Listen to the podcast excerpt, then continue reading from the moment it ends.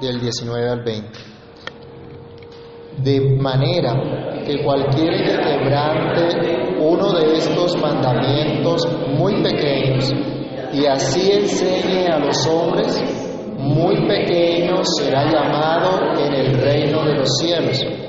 Mas cualquiera que los haga y los enseñe, éste será llamado grande en el reino de los cielos.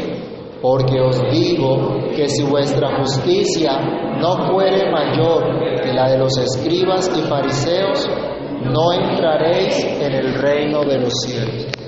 Padre Celestial, en el nombre del Señor Jesús, te damos gracias en esta hora por el privilegio de podernos acercar a ti, meditar en tu palabra. Pedimos, Señor, tu ayuda, rogamos tu dirección, imploramos que en tu favor y tu gracia nos guíes para que al meditar en tu palabra sea tu Espíritu, Señor, el que habla en nuestras vidas, sea tu Espíritu guiándonos al conocimiento de tu verdad, que seamos afirmados y fortalecidos en ti. Te lo pedimos Dios y te damos gracias en el nombre de nuestro Señor y Salvador Jesucristo. Amén. Pueden tomar asiento, hermanos.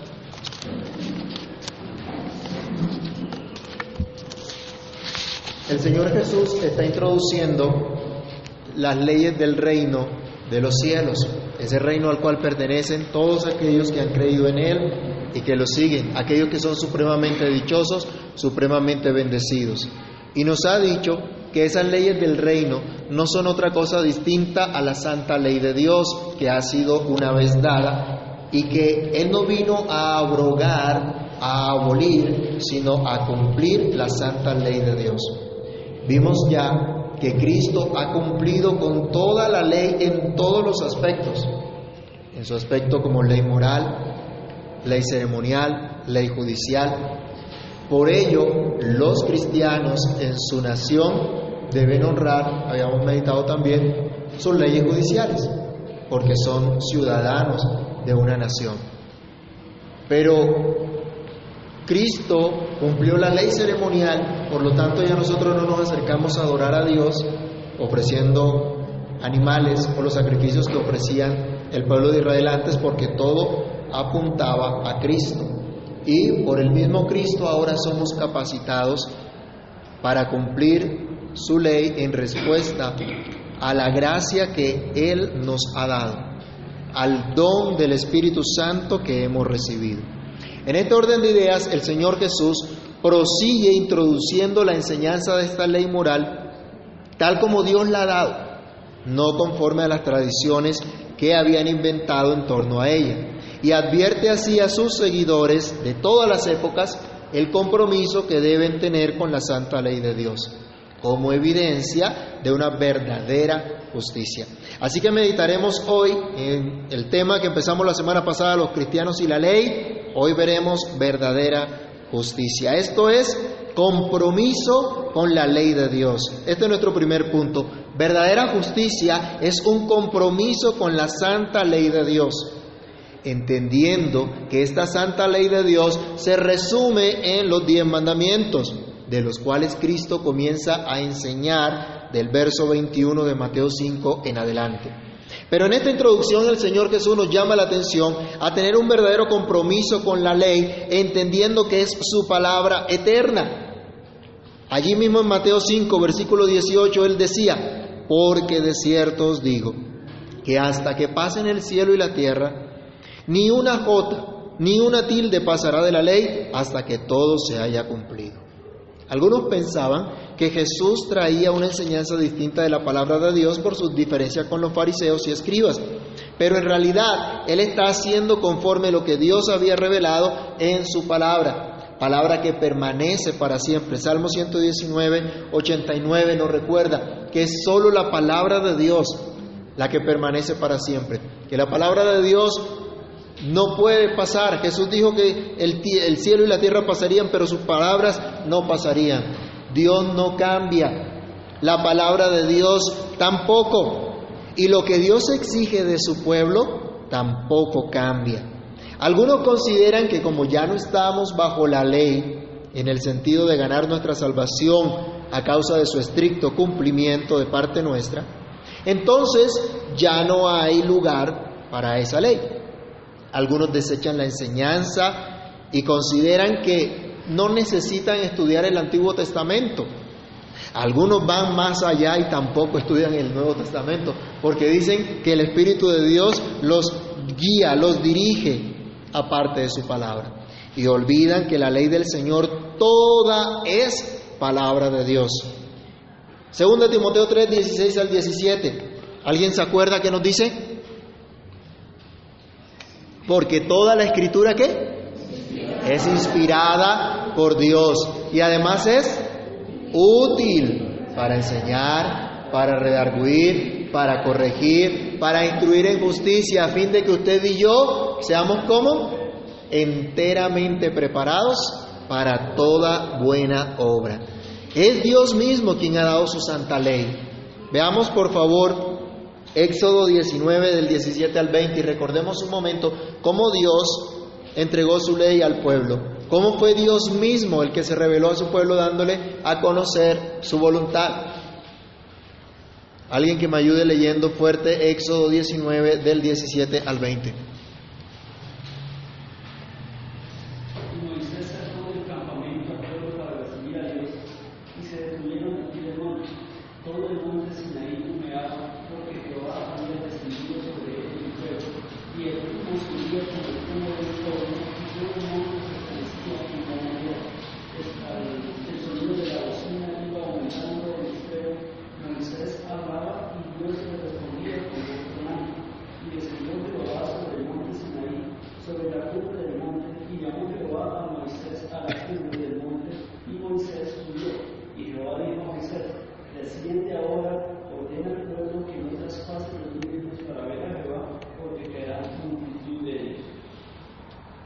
¿Quién llegó a dar la ley?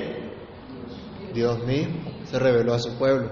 Y fue tan espantoso para el pueblo que ellos dijeron, hable Dios contigo nada más, Moisés, y nosotros te escuchamos a ti. Y haremos todo lo que tú digas, pero que no hable Dios con nosotros para que nos muramos. Se aterrorizaron. Y meditábamos en la clase de esta mañana que no podemos entrar directamente a la presencia de Dios por nosotros mismos. El pueblo se, aterrorizó que Dios mismo vino, el Dios santo, el Dios justo, estaba hablando con ellos. ¿Y qué les esperaba si era un pueblo pecador? Solo les esperaba la muerte. Allí vemos una vez más la misericordia de Dios. Pero Dios se les reveló. Éxodo 24, 12, ahora, alguien que lo lea fuerte también.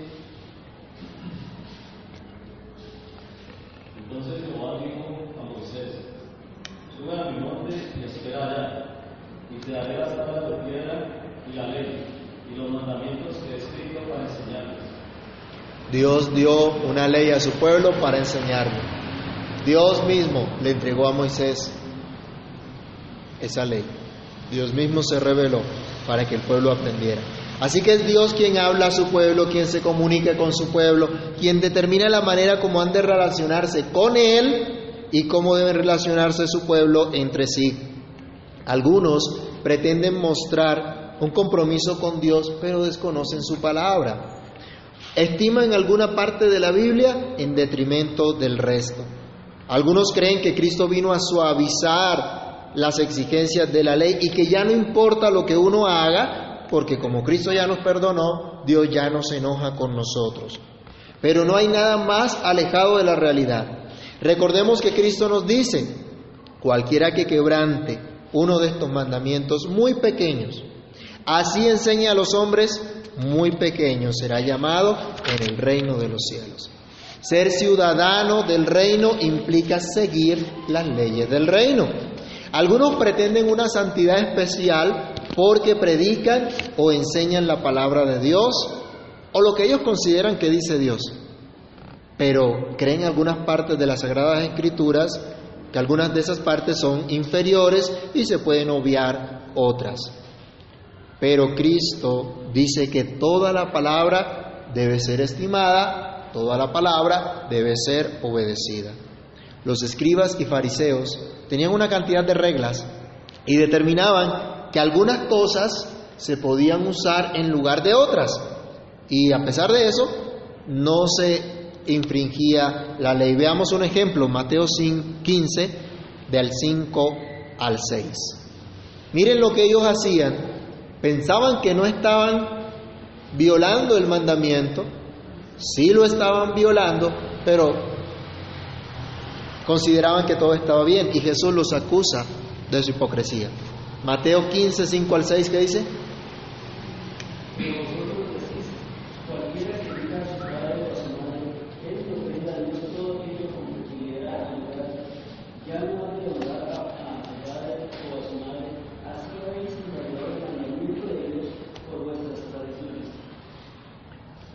Entonces, ellos estaban invalidando el mandamiento de honrar a padre y madre porque enseñaban a la gente a que si había algo en lo que ellos podían ayudar con tal que lo dieran para el templo, no había problema.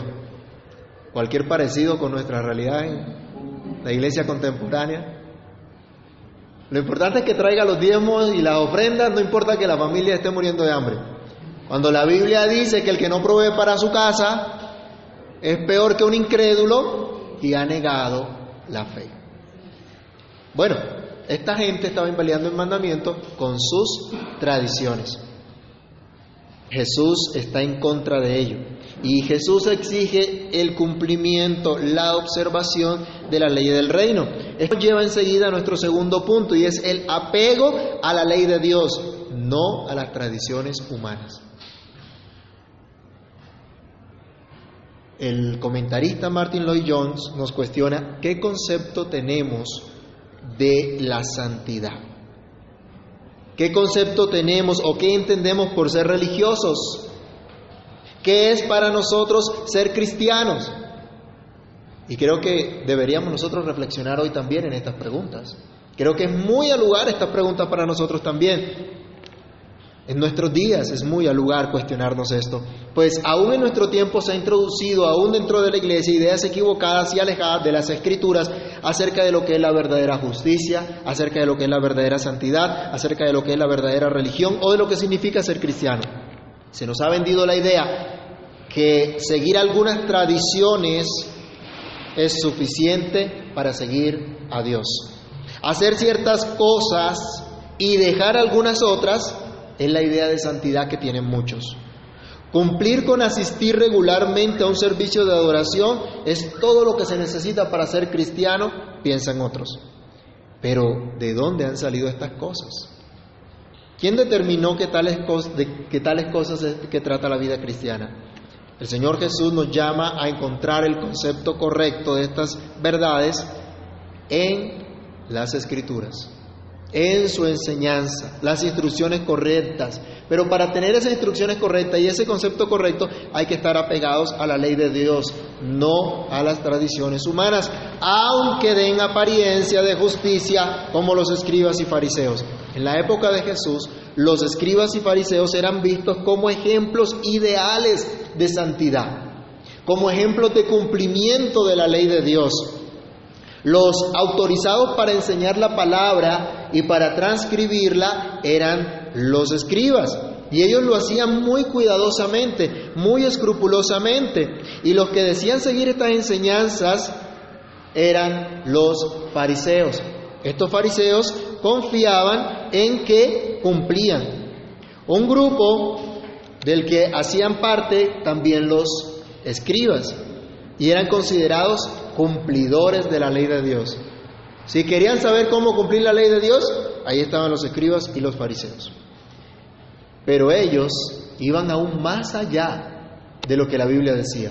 Las tradiciones de los escribas y fariseos fueron más allá de lo que Dios estaba exigiendo. Veamos un ejemplo de ello.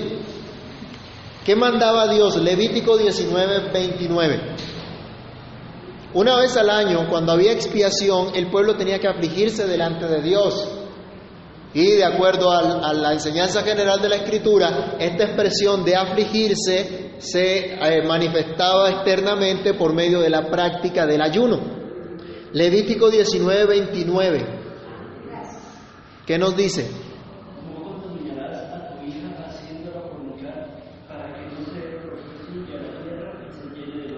19, 29. 19, 29.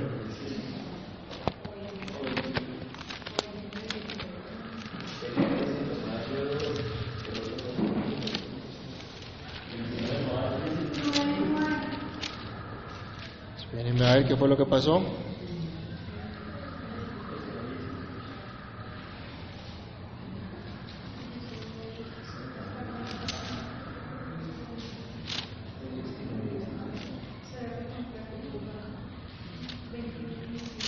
Perdón, esa no es la cita. No sé qué está pasando últimamente.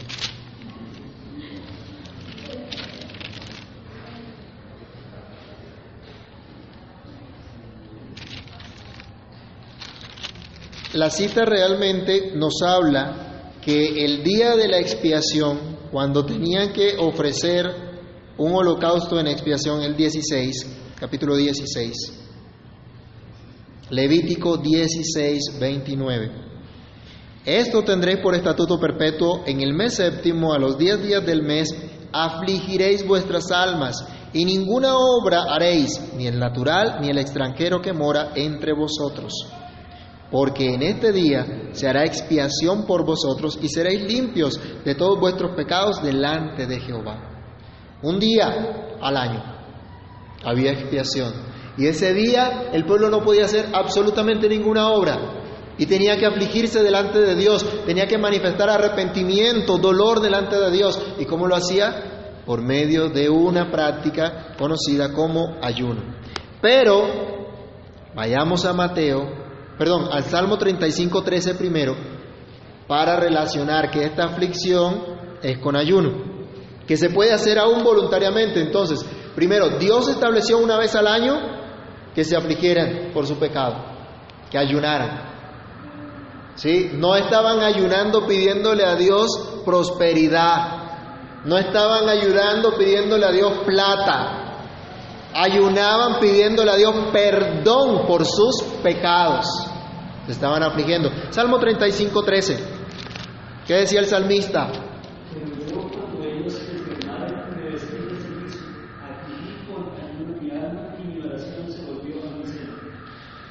Habla también de un momento de oración, de implorar el favor de Dios, la misericordia del Señor ante la, la enfermedad aún de los que estaban en contra de él.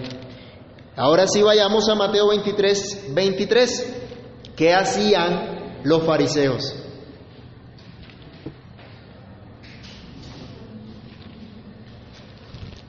Ellos empezaron a ayunar ahora dos veces a la semana. Y la regla era que había que ayunar dos veces a la semana. ¿Mm? Porque había que cumplir la ley de Dios. Y la gente creyó que Dios había establecido que había que ayunar dos veces a la semana.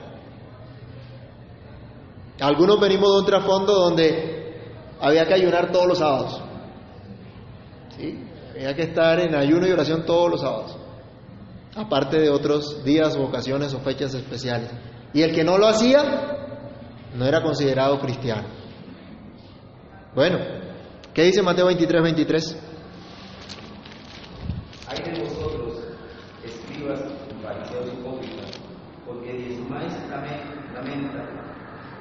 y el enemigo y el comino y dejáis lo más importante de la ley, la justicia, la misericordia y la fe. Esto era necesario hacer sin dejar de hacer aquello. El Señor también eh, recuerda en otro pasaje donde eh, dice que a un fariseo oraba diciéndole, Señor, te doy gracias porque no soy como este publicano, porque yo doy diezmo de todo, yo ayuno dos veces a la semana. Y el Señor le dice, eres un hipócrita, porque sí, das diezmo de todo, de lo más mínimo, era escrupuloso. Y el ejemplo que coloca es el comino. Sacaban allí el 10% de la producción de comino que tenían y lo llevaban. Pero, dice el Señor, dejaban a un lado, ¿qué cosa? ¿Cuál es la exigencia de la ley? La justicia la misericordia. El amor al prójimo lo habían dejado a un lado. Entonces enseñaban la ley de Dios, quebrantando el mandamiento, y se creían grandes. Pero Cristo ve que quebrantan la ley de Dios y Cristo les dice, realmente ustedes no son grandes. Ustedes no cumplen la justicia de Dios, la justicia que Dios exige, porque la justicia propia nunca alcanza la justicia de Dios. La justicia propia es solamente externa, formal, mas no del corazón. Se puede cumplir exteriormente con ciertos requisitos y ceremonias, pero no se logra transformar los afectos, las pasiones más profundas del ser. Esto es, no hay un cambio interior, no hay un cambio en el corazón. Y Cristo ha dicho, bienaventurados los de limpio corazón, porque ellos verán a Dios. Solo ellos pueden alcanzar esa justicia de Dios, porque nadie que no sea justo puede estar en la presencia de Dios. Es necesario que tenga una perfecta comunión con aquel que es justo. Y solo aquellos que son de corazón limpio pueden tener esto. Y ya hemos visto, ¿quiénes pueden tener eso? Sino aquellos a quien Dios ha limpiado. Aquellos que Él ha tenido misericordia. Pero una santidad y una justicia de mera apariencia solo esconde una impureza interior. Vayamos a Mateo 23 también, del 27 al 28. ¿Cómo describe el Señor a los escribas y fariseos?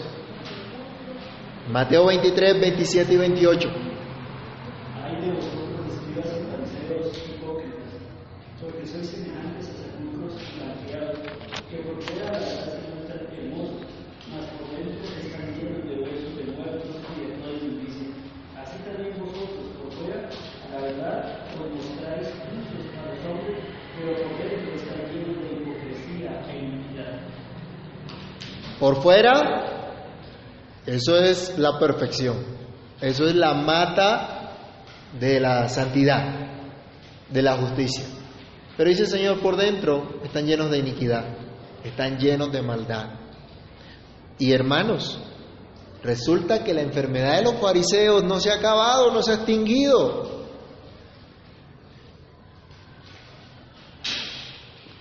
Está aún en medio nuestro.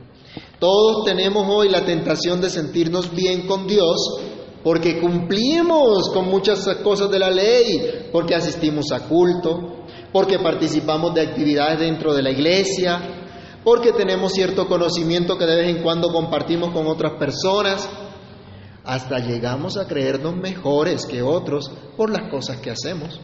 Y descansamos en esas cosas que hacemos en lugar de descansar solamente en Cristo quien es aquel que produce todas estas cosas si es que en verdad hemos sido justificados por Él primero. Olvidamos que por más piadosos que seamos, nunca alcanzaremos las completas exigencias que solo Cristo pudo lograr. Cristo nunca faltó la ley de Dios, nosotros sí. Él cumplió perfectamente.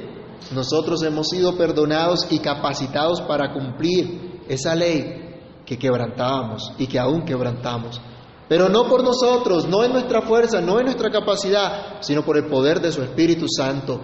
Y hemos sido hechos ciudadanos del reino de los cielos. Y los ciudadanos del reino deben poseer la justicia de Dios. Les dice el Mateo 5, 20, le dice el Señor a los discípulos, porque os digo que si vuestra justicia no fuere mayor que la de los escribas y fariseos, no entraréis en el reino de los cielos. Los seguidores de Cristo entonces deben mostrar compromiso con la ley de Dios, ya no como aquellos que quieren mostrarse justos a sí mismos, sino como aquellos que quieren mostrar al Salvador, que es la luz del mundo, por medio del cual ellos también son luz del mundo y sal de la tierra, como habíamos visto en Mateo 5 del 13 al 16. Solo aquellos que han sido justificados por la fe en Jesús de pura gracia han sido librados de la maldición de no haber cumplido la ley. Son aquellos solamente los que están en capacidad de amar la ley de Dios y de vivir de acuerdo a la justicia que esta ley establece, de acuerdo a la rectitud que esta ley demanda. Pero preguntémonos, ¿a qué estoy apegado? ¿Cuál es mi modelo de santidad, de justicia, de cristianismo? ¿Qué compromiso estamos mostrando con la palabra de Dios? Si no hay compromiso verdadero, ¿de qué nos sirve todo lo que hagamos? Si no hay compromiso verdadero, hay que clamar a Dios por misericordia y que el Espíritu Santo haga una obra en nuestras vidas, haga un milagro en nuestras vidas, impartiéndonos la verdadera vida de Cristo, la verdadera justicia de Cristo, para poder amar su ley y observar un compromiso verdadero con ella pues solo la verdadera justicia entra da entrada al reino. Esa es nuestra última reflexión. Solo la verdadera justicia da entrada al reino. Otra vez, el versículo 20 de Mateo 5, les digo, en verdad les digo, esto no lo pueden echar en saco roto. Amén les digo, si vuestra justicia no fuere mayor que la de los escribas y fariseos, no entraréis en el reino de los cielos. Si ustedes no tienen una justicia distinta a la de los escribas y fariseos, tampoco entrarán al reino de los cielos. Uy, la exigencia del Señor entonces, tenemos que ser mejores que los fariseos. ¿Cómo se puede lograr eso? Si ellos son tan escrupulosos. Bueno, el Señor quiere mostrarles que realmente los fariseos no tenían justicia. Era una justicia aparente. La verdadera justicia es la que se recibe de Cristo. Así que pueden hacerse grandes letreros en los edificios de reunión, pueden haber confesiones sentidas diciendo Jesucristo es el Señor o Cristo es mi Señor y Salvador. Pero si esto no produce un cambio de corazón, si no proviene de un corazón regenerado, dolido por haber pecado contra Dios y hambriento de esa justicia divina, no sirve de nada. Solo queda en el formalismo en lo exterior. No importa que asistas a cultos regularmente o aún entre semanas si hay cultos entre semanas. No importa que diezmes y ofrendes muy escrupulosamente, que participes de oraciones y de estudios, si estas cosas no son fruto de un amor genuino por Cristo, si no es fruto de un deseo de conocer y agradar más a Cristo, si no es fruto del agradecimiento al amor que te salvó, estas acciones no son producto de una verdadera justicia. Pero se requiere una justicia superior. Otro comentarista decía, la justicia exigida por Cristo es nada menos que una conformidad con la santa ley de Dios. Es estar de acuerdo con esa santa ley de Dios. Hemos visto que las apariencias no se conforman a esa ley de Dios. Que hacer exteriormente algunas cosas que demanda la ley, tal vez el guardar el día de reposo, no se ajustan a la verdad de la ley si no se hace con un corazón que entiende su significado. Por ejemplo, no es agradable a Dios que nos reunamos un día como hoy, domingo en la mañana, para cumplir simplemente con una obligación, en lugar de considerar este tiempo especial como delicia para nosotros, como un privilegio de poder participar de la adoración del Señor. Es un privilegio, es un gozo poder participar de la adoración pública, poder aprender de Dios, aprender de su palabra? ¿O simplemente porque nos toca? Cuando nos vamos. Listo, ya cumplimos, ya fuimos en la mañana. Y entonces, ¿qué hacemos el resto del día? ¿A qué lo dedicamos? ¿Estamos pensando en la gloriosa salvación de nuestro Dios? ¿Estamos aprovechando para adorarle en privado también? ¿O compartir con los que estén a nuestro alrededor? No vale de nada decir simplemente la vida es sagrada como reza en uno de los cementerios de la ciudad. Lo que vale es estar comprometidos con amar al prójimo y así evitar cualquier cosa, cualquier acción, cualquier eh, eh, actitud que tienda a dañar y a quitar la vida del prójimo o aún la nuestra. Pero ¿quién puede tener entonces esta justicia por sí mismo? ¿Quién puede cumplir esta ley en su propia capacidad. Se requiere la justicia perfecta de Cristo. Es la única manera para entrar a ese reino. El Señor no ha venido entonces a suavizar las exigencias de la ley de Dios para que sus seguidores pues la tengan más fácil. Él también exige el cumplimiento de su ley. Nunca falló a ninguna de las exigencias de la santa ley de Dios y por eso Dios lo exaltó y lo puso como nuestro gran sumo sacerdote, que ofreció un sacrificio perfecto por nuestro pecado, porque aunque Él no violó la ley de Dios, nosotros sí.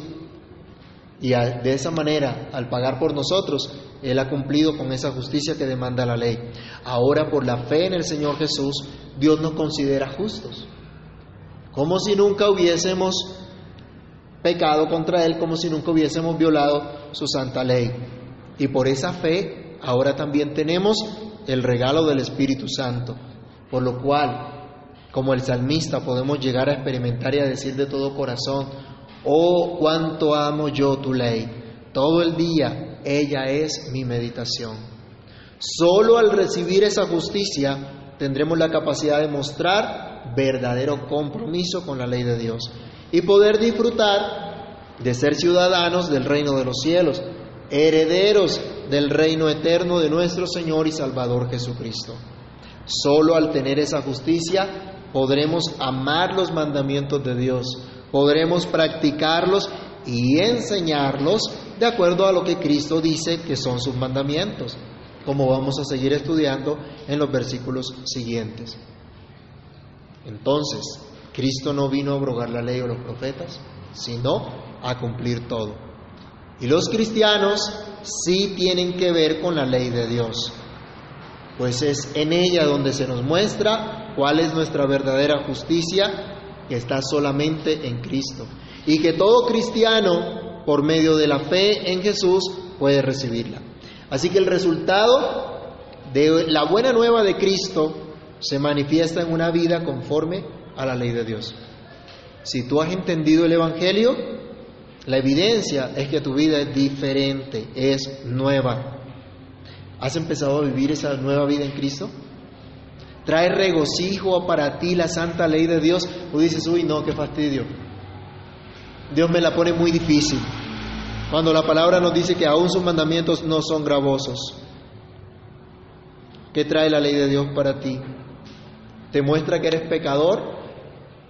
¿Te muestra que en Cristo está la solución a tu pecado? ¿Te muestra que en Cristo tienes vida nueva y eterna? ¿Crees esto de todo corazón? ¿Es tu deseo vivir para Dios y hacer su santa voluntad? Entonces pide a Dios que te dé vida eterna. Pide a Dios que lo que tú piensas, lo que eres, lo que haces, sea una manifestación real de esa fe que Dios te ha dado, de esa justicia que has recibido de Cristo. Porque si tu justicia no es mayor que la de los escribas y fariseos, no entrarás al reino de los cielos. Oremos. Bendito Dios y Padre Celestial, en el nombre del Señor Jesús, te damos gracias por la exhortación que nos das a través de tu palabra, por mostrarnos, Señor, que tus exigencias se mantienen, que tu santa ley permanece para siempre. Señor, reconocemos que somos pecadores delante de ti y que no hemos vivido conforme a tu ley. Nos acogemos a tu gracia, venimos a ti y por medio de la fe en Cristo imploramos tu perdón, imploramos tu favor y rogamos, Señor, que nos des esa vida abundante que tú has prometido a tus hijos. Que tú ilumines nuestras tinieblas, Señor, porque tú has prometido que los que te siguen no estarán en tinieblas. Ayúdanos, Padre bueno, para entender que necesitamos manifestar realmente un compromiso con tu santa ley. No el compromiso de justificarnos a nosotros, sino el compromiso de agradarte, de vivir para tu gloria, porque tú nos has salvado. Señor, porque merecíamos la muerte, la condenación eterna, pero tú nos salvaste, Dios. Ayúdanos, Señor, para que amemos tus mandamientos, para que sean nuestra delicia.